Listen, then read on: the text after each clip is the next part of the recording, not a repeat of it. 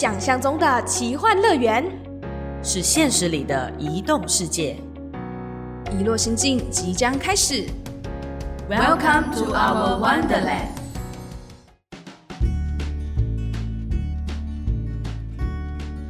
各位听众，大家好，欢迎收听《一落心境》，我是主持人小植。我是主持人豆腐。嘿，豆腐，又到了我们两个人在空中 talking 的时间了。没错，今天想要跟你跟各位听众分享一下我最近的近况哈。我最近啊，假日啊，都跑去做那个马杀鸡按摩，你知道？你是那个全身按摩。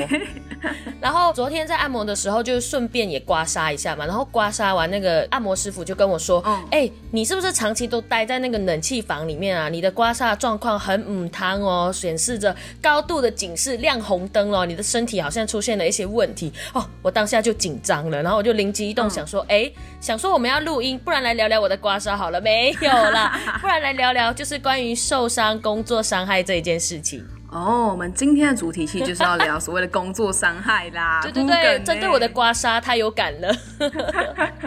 那大家不知道对于工作伤害的想象嗯是是什么呢？其实呢，在讲工作伤害之前，我们要先提到一个比较大的名词，它叫做哦职业灾害。灾害是不是更严重了？嗯，灾害听起来是有一点严重啊，但是你听完之后，你可能就会对刚才提到的工作伤害是什么，会有一点小小的了解了。因为职业灾害呢，它有法律上的明确定义，它是依据治安法的第二条规定的，它指的是你在劳动场所的时候，因为机械啊、设备或者是化学物等等的，然后以及你其他在执行职务上所引起的疾病、伤害、失能或死亡，这些都叫做职灾。那刚才小石提到最近很常去刮痧这部分，我猜你应该是有一点职业伤害。所以，比如说我们经常听到的在工地案例啊，比如说工地高压电击死亡，或者是物体飞落、跌倒的，这些也算是职业伤害，对不对？对，它就是属于职业灾害里面的第一类职业伤害，比较像是是突发型的那种可以看得见的外伤。说到职业伤害这件事情啊，当然我的刮痧我们就是另外再开一集聊啦。那针对职业伤害这件事情，我自己在报道者曾经看过一个案例，职业伤害连带后面就是因为你需要职灾的赔偿。那很多时候劳工啊非常处于弱势的状况，是因为他们为了后续工作可能跟雇主的互动也好，还是怎么样也好，都选择晋升或者是隐忍，以至于哦很常出现求偿无门的难题。所以今天呢，小哲要跟大家分享一个我在报道者看到的案例，是指一个泰国的义工拜伦啊，他因为职灾求偿无门呢，最后选择。坠楼了结自己的生命，它是一个非常、啊对我来说，相对来说是一个很很难以接受的悲剧。这个故事是这样子的、哦，帮大家回忆一下是，二零零八年呐、那时候四十三岁的拜伦他就来到了台湾工作，在桃园的一个工厂，就这样一晃就十二年过去了。二零一九年的时候呢，他在操作起重机的时候，不小心被铁块撞伤了胸跟腹部。其实一开始的时候，拜伦他不以为意，直到隔天早上真的痛得起不了身，他才由朋友协助去送医。医生的诊断结果是指他内脏破损，胆汁严重的侵蚀肠道。天，这个听起来是非常非常严重的事情，嗯以导致在泰国的儿子呢也放下手边的工作，来到台湾照顾自己的父亲。嗯，那儿子其实一开始以为说，哎，来照顾他的话，搭配治疗嘛，那后续就寻求劳工职业灾害的赔偿，这样子，那 settle 一切一切事情就应该就 OK 了。殊不知，职灾一直没有办法得到合理的理赔，没有合理的理赔，那就直接压垮了拜伦他们一家的经济生活。然后跟所有的一切的资助，拜伦自己作为一家之主，他受不了这样子的压力的折磨之下，最后选择用一种相对比较难过的方式结束了自己的生命。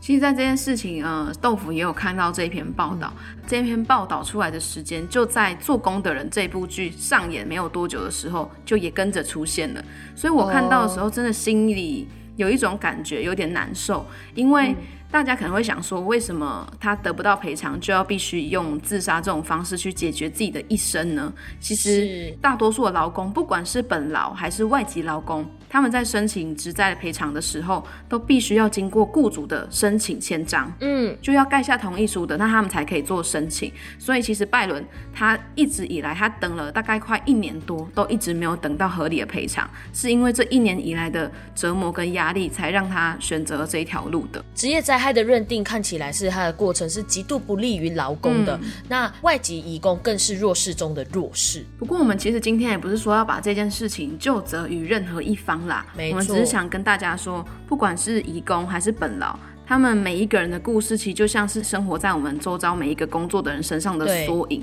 有一天，也许你也可能会有这样子，或是你身边的朋友遇到这样子的状况的时候，我们到底应该怎么去帮助自己？没错，那刚刚提到的是职业伤害这一块哦，所以刚刚豆腐有说职业灾害是否还有另外一层的定义呢？诶，没有错，职业灾害还有另外一种，也是我们最常听到的，叫做职业病。哦，那职业病呢，它是属于一种，嗯，长期以来你在你的职务上，可能因为危险因子的暴露啊，导致你身体产生一些疾病，所以会称作职业病。那职业病的认定是需要经过医师的诊断的哦。哦，那是可以简单理解成说，哎，职业病就是那一种比较是属于慢性疾病，对，它其实有时候常在认定上有一些困难，因为也许假设你今天在某一份工作，你发现自己有一些长期下来的可能肩颈酸痛啊，还是腰那边啊，一直都非常的不舒服啊等等的。当你可能这一份工作辞职到下一份去的时候，哎，那到底这个职业病要算在谁的身上？是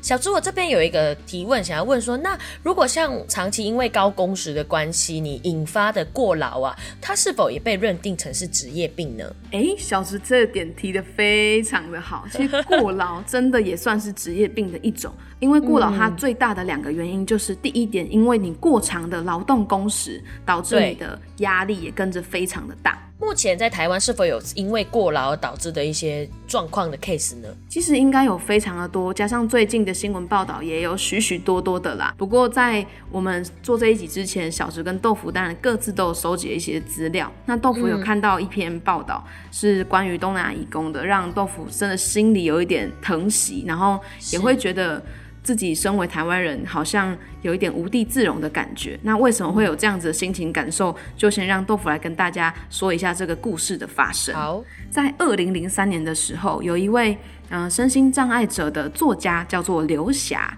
那刘霞她呢的别名叫做杏林子，应该有些听众说不定有听过。那刘霞她平常都是跟她的八十一岁的母亲住在一起的，可是也因为呃刘霞她本身是身心障碍者嘛，所以她的生活起居比较需要多人的帮助，所以他们有聘请一些看护。那在一个一个看护的过程当中，刘霞大部分她都跟每一位看护的牢固关系都是良好的哦。那有一天呢，呃，有一个看护她叫做 V Vina，某一天晚上凌晨一点到三点吧，Vina 呢她就梦见了刘霞的。父亲来托梦给她，就跟她说快要有大地震发生了，希望她赶快带着就是没有办法自己行走的刘霞逃出去。那 Vina 其实在凌晨一点到三点之间就有起床两次，赶快去通知刘霞的妈妈，希望她可以让她把刘霞带出去门外这样子，因为她怕她的雇主发生什么伤害。那刘霞的妈妈就想说，诶，她是不是没睡饱才会这样子说？因为毕竟没有地震，当下并没有发生，所以刘霞的妈妈就只是跟 Vina 说，你赶快回去睡觉。结果呢，在过了久一点之后，刘霞的妈妈突然听到了一声非常大的喊救命的声音，是从刘霞的房间里面传出来的。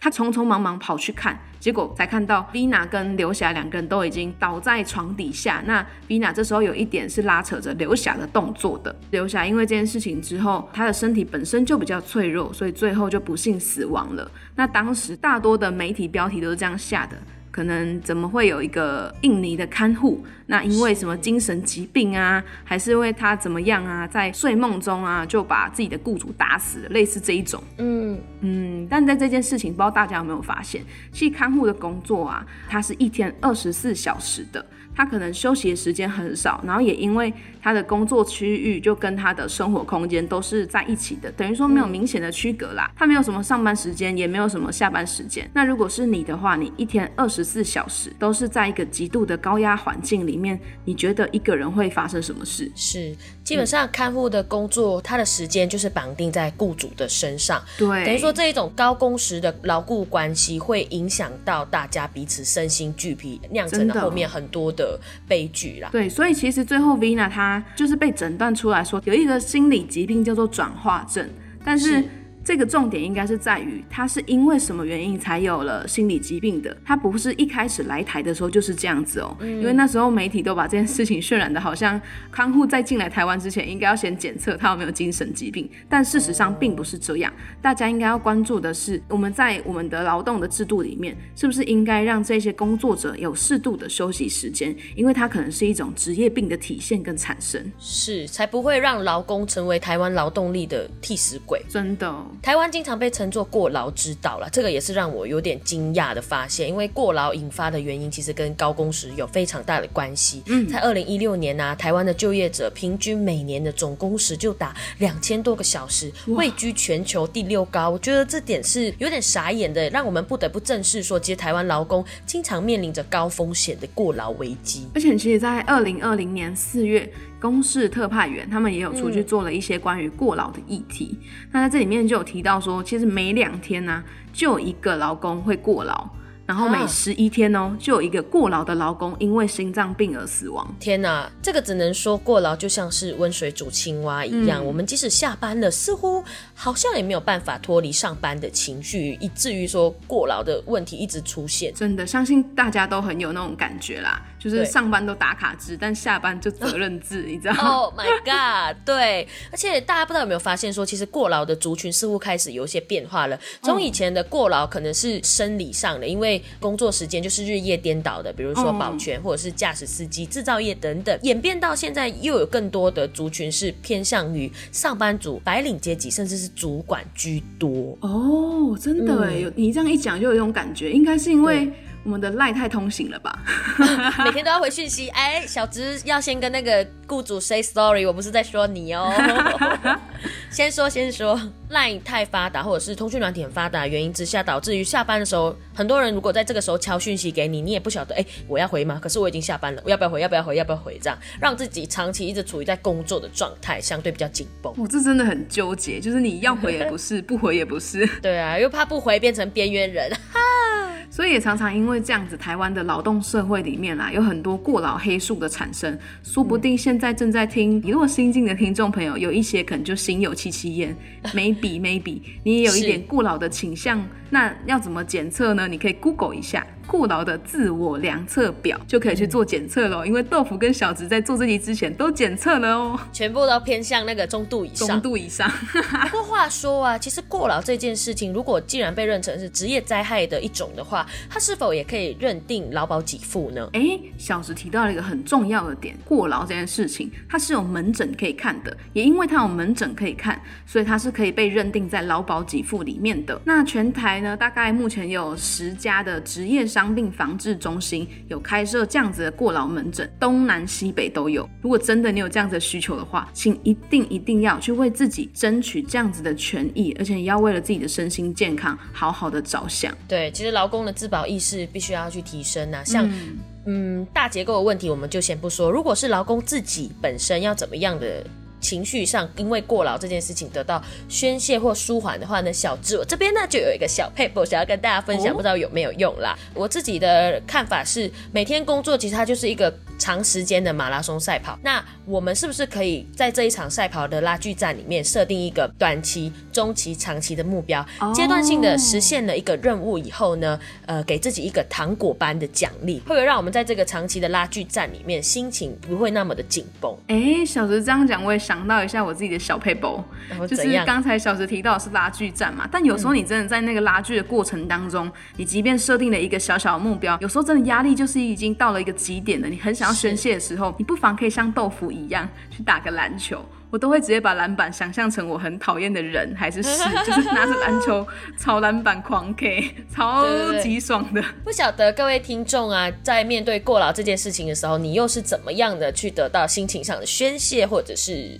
排解的呢？可以跟我们分享更多哦。在这边，豆腐跟小直要温馨的提醒大家，虽然你在工作的时候呢，可以以向日葵般的心情去面对，但是不要把工作当做向日葵，天天都做到已经见到太阳了才要离开。没错，不然你会像中秋节的烤肉一样会被烤焦啦。